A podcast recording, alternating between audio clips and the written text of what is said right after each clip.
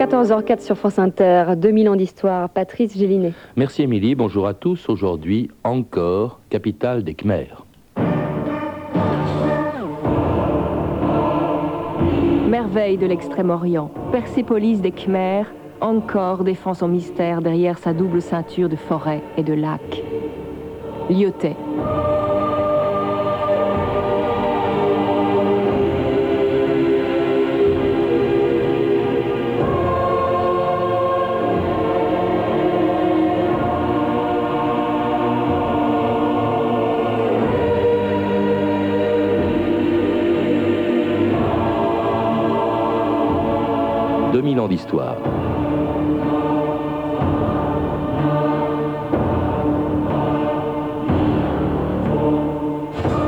Au cœur de la forêt cambodgienne, sur 400 km, les temples d'Angkor Wat, de Bayonne, d'Angkor Thom, de Préakan et de Taprom luttent depuis des siècles contre la végétation tropicale et contre l'oubli. Témoins de pierre d'un passé révolu, ensevelis dans les racines et les branches des bagnans, des fromagers et des pariétaires, il rappelle le temps où Angkor était la capitale d'un État khmer, couvrant le Cambodge, le Laos, le Sud-Vietnam, la Thaïlande, la Malaisie et la Birmanie. Un immense empire disparu, disloqué et conquis par ses ennemis de toujours, le Siam et le Vietnam.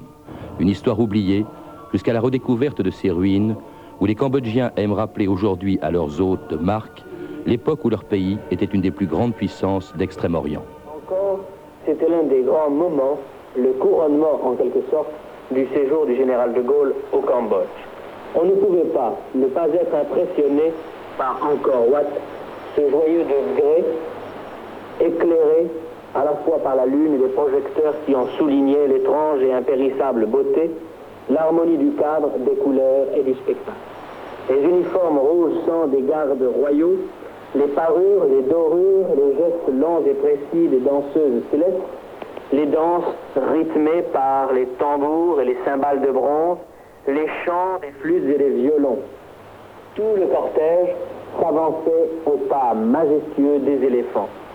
Alors, alors est monté dans le ciel le Chayanto, ce chant de victoire psalmodié par un millier de bonzes assis le long des galeries plusieurs fois centenaires d'Angkor Wat. Paul Brunon, bonjour. Alors on vient d'entendre Jean-Pierre Elkabach commentant en 66 le passage du général de Gaulle à Encore. Alors encore, vous en parlez beaucoup euh, dans votre livre Le Prince en exil, qui est un roman euh, qui se passe au Cambodge au XIIe siècle. Vous avez peut-être choisi le roman parce que finalement c'est vrai qu'on connaît très mal l'histoire des Khmers. On connaît très mal l'histoire des Khmers, en effet. On connaît très mal l'histoire des Khmers euh, pour une raison extrêmement simple, c'est que les sources sont très faibles. Euh, les sources sont, euh, sont constituées essentiellement euh, par des inscriptions lapidaires sur pierre. Encore, Encore, encore même sur, sur les pierres des temples, soit sur des stèles, soit sur le pied droit, c'est-à-dire sur le montant des portes. il n'y a pas d'archives. Il n'y a pas d'archives. En général, on écrit l'histoire à partir des archives. En Europe, on a des archives, un peu partout, on a des, des archives. Euh, au Cambodge, on n'en a pas parce que le pays est trop humide mm. et, que les insectes les mangent. Alors, et, puis alors, les archives, c'est des archives de pierre que, sont les temples d'Angkor, car il y en a plusieurs, mais les Khmers existaient avant la création d'Angkor. Je crois qu'ils faisaient partie, c'était les vassaux d'un royaume qui s'appelait le Funan jusqu'au 7e siècle. Oui, c'est une, c'est une très vieille histoire que l'on, dont on retrouve des allusions dans les chroniques chinoises, mhm. les vieilles chroniques chinoises. En fait, euh, euh, toute la péninsule indo-chinoise, on peut dire indo-chinoise, puisque Inde et Chine, euh, a été, on pourrait dire colonisée, le terme est peut-être un petit peu osé, mais euh, a été colonisé donc par les Indiens. Les Indiens, on oublie toujours encore et que le, par, les Indiens, était indianisé. Euh, toutes les îles de la Sonde et mm. euh, le Cambodge actuel, une partie du Vietnam qui à cette époque-là s'appelait le Champa, mm-hmm. ont connu une occupation le, terme occupation étant également un petit peu douteux, enfin, ont connu une présence extrêmement active, notamment commerciale et culturelle, de la part des Indiens qui venaient euh, de, commerçants indiens et euh, de brahmanes. Brahman, dont l'un, d'ailleurs, je crois, a donné son nom au Cambodge, il s'appelait euh, Kambou. Hein, euh, il aurait épousé euh, une nymphe qui s'appelait Mera, et c'est de la contraction de Kambou et de Mera que serait venu le nom de, Khmer. en tout cas, c'est cette dynastie qui fonde les, premiers temples à Angkor, qui devient capitale, donc je crois, au 9e siècle, avec un roi qui s'appelait Yashovarman. Hein, ils ont tous des noms indiens, d'ailleurs. Oui, les noms sont indiens, euh, en général extrêmement difficiles à prononcer pour nous, ce qui fait que dans un roman historique, on est obligé de les simplifier, sinon personne n'y comprend rien. Mhm. Euh, le, le, Funam, donc, euh, a constitué surtout un royaume maritime en relation avec l'Inde, entre l'Inde et, et, la Chine, et ultérieurement, soit cinq ou six siècles plus tard, euh, entre le 8e et le 9e siècle, euh, le royaume des, le royaume Khmer, un royaume Khmer important, euh, s'est installé dans le, dans le, site d'Angkor. Dans le site. Alors, il construit, il faut savoir qu'il construisait, que le site d'Angkor s'est construit aussi parce que c'était assez sec, comme dans toute la région pendant assez longtemps. Donc, on construisait même avant, je crois, d'immenses bassins hein, qu'on appelait des barreilles, je crois, euh, et autour desquels ou au centre desquels il y avait des temples. Alors, il faut rappeler que, on dit souvent le temple d'Angkor, que c'était des temples construits par des tas de rois successifs à partir du 9e siècle, et que Angkor, ça veut dire la ville d'ailleurs Angkor, c'était immense c'est encore immense d'ailleurs. Encore, ça veut dire la capitale. Mhm. ça, veut dire la grande ville. Ça vient d'un mot sanskrit. Et il y a plusieurs euh, encore, si on mhm. veut. Euh, le plus connu, c'est encore Wat, ou Wat, selon mhm. la façon dont on prononce, euh, qui a été le plus conservé et qui reste le, le plus beau.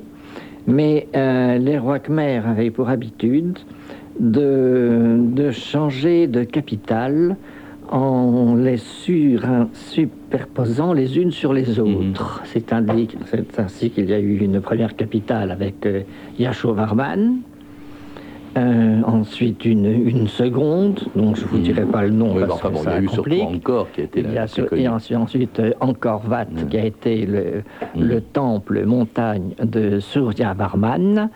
Et enfin, la dernière ville est la mieux conservée parce qu'elle est sainte de murailles, qui a été la, ville de Jayavarman VII. Dont, on parlera effectivement, c'est le héros de votre livre. Alors donc ils construisent tous effectivement leur temple sur un site gigantesque, je le disais, 400 km, c'est à peu près euh, l'équivalent de quatre fois euh, Paris, dans une cité dont le rôle est à la fois politique et religieux, comme nous le rappelle dans cette archive un ancien conservateur d'Angkor, Bernard Philippe Grolier. La cité est double, elle est, si vous voulez, une organisation technique, ses bassins, ses lacs artificiels, ses réseaux d'irrigation, et elle est en même temps, en son centre, une image du monde que les rois ordonnent sur terre comme les dieux ordonnent au ciel. Et cette image du monde est très simple, c'est le temple khmer, c'est-à-dire ce que nous appelons le temple montagne, une représentation de l'univers sous la forme de trois immenses terrasses de pierre superposées, euh, avec au sommet une tour où réside le dieu, en l'espèce sa statue, mais il est tout aussi présent dans sa statue, et qui par conséquent ordonne, puisque le temple est rigoureusement orienté, n'est-ce pas, vers les quatre points cardinaux, et que l'ensemble des bassins, des canaux sont rattachés à lui dans le plan, ordonne l'espace au même titre que le roi ou le dieu dont il est l'émissaire ordonne l'univers. Un commentaire, euh, Monsieur Brunon, parce que c'est vrai que c'est, en fait les rois sont des rois dieux, ils représentent en tout cas les dieux sur terre, et leur temple représente, je crois, une montagne, c'est pour ça qu'on les appelle des temples montagnes, une montagne mythique euh, pour, les, pour les Khmers. Oui, ça représente, ça représente en fait euh, le mont Mérou, qui est la demeure des dieux, des, dieux du panthéon brahmanique. Mmh. Alors effectivement, vous le rappeliez, c'est la religion hindoue, hein, ça va l'être euh, jusqu'au XIIe siècle environ. Euh, d'ailleurs, le plus grand temple, le plus connu, euh, celui qui a été construit par le roi Suryavarman, c'était le temple d'Angkor qui était dédié à Vishnu. Et je crois que toute la société khmer était également, comme les Indiens, divisée en castes.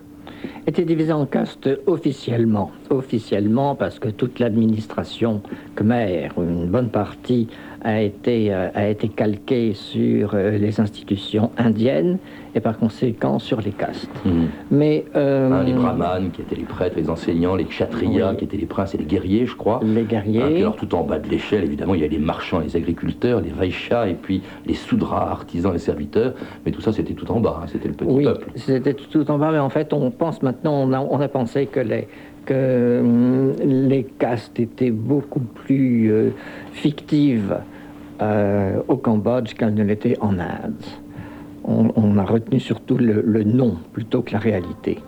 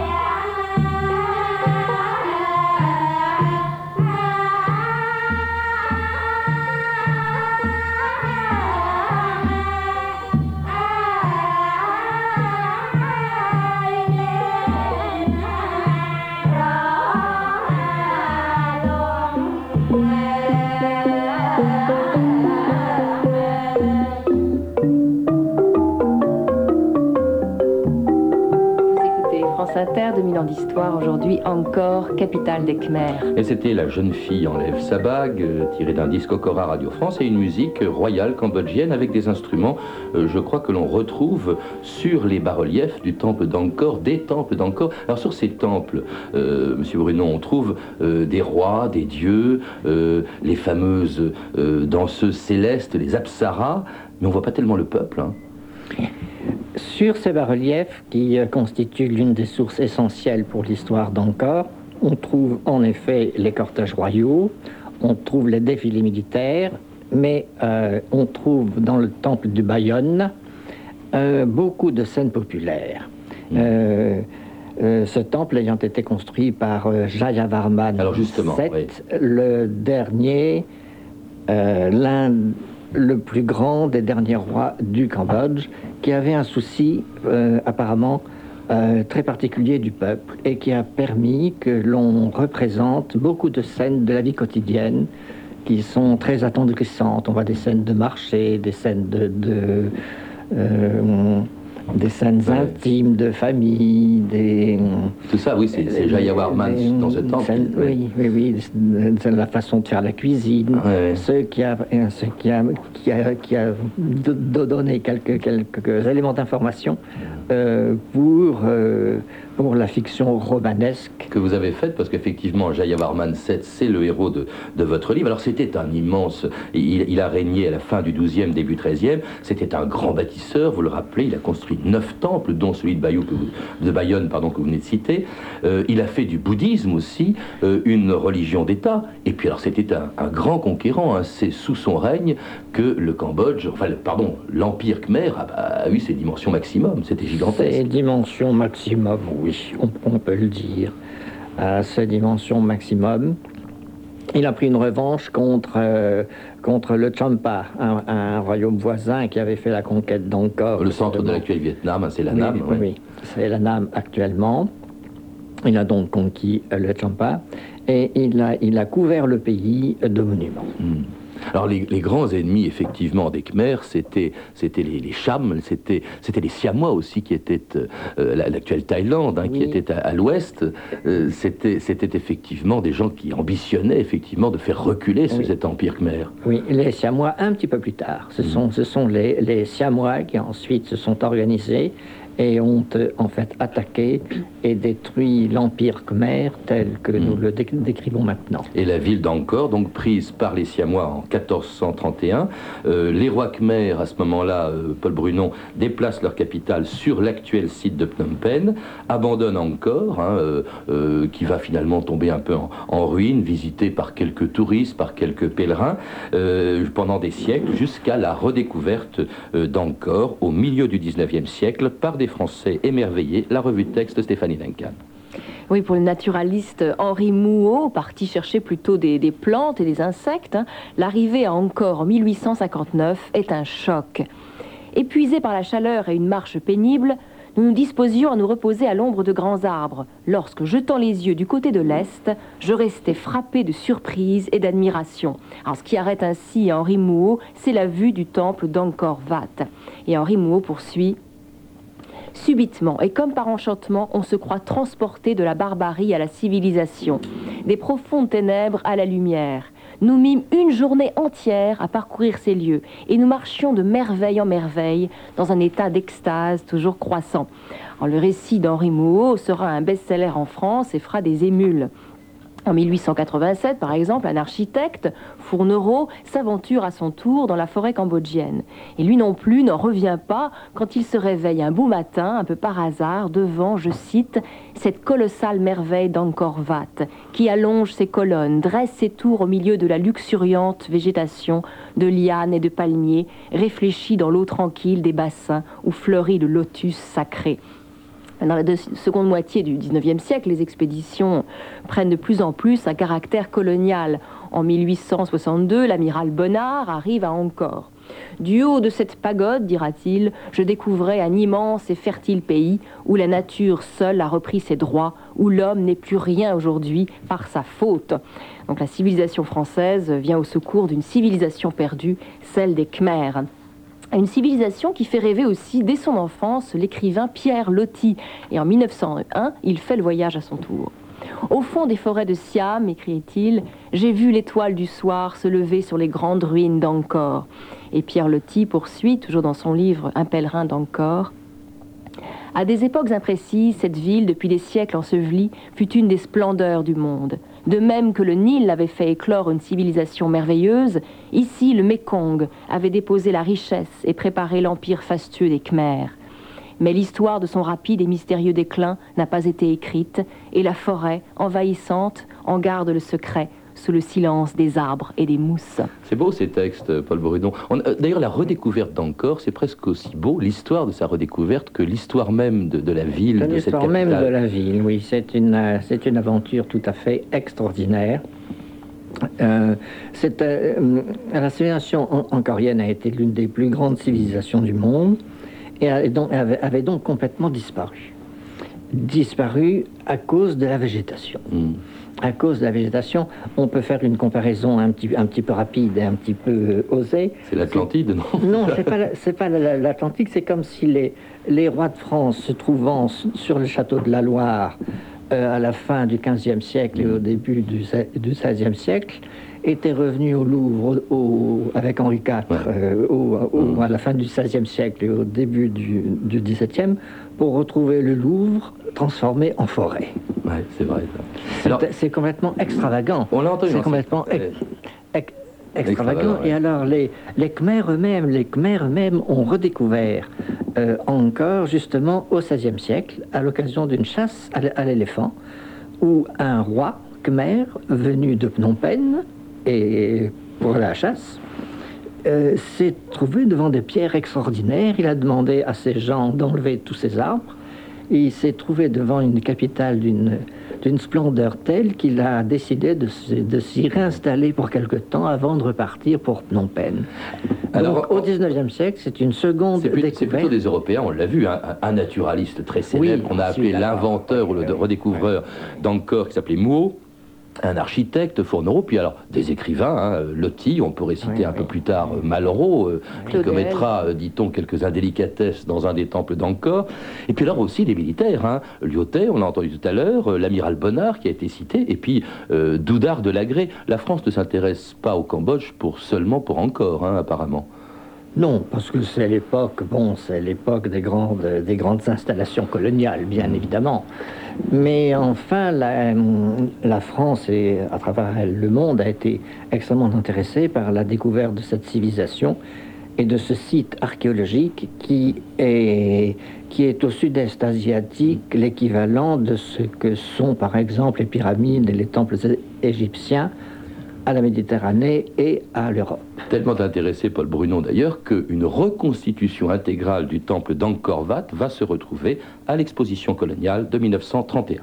Cet ensemble architectural qui constitue le clou de cette exposition coloniale est la reproduction fidèle du temple d'Angkor Wat, la merveille des merveilles du Cambodge.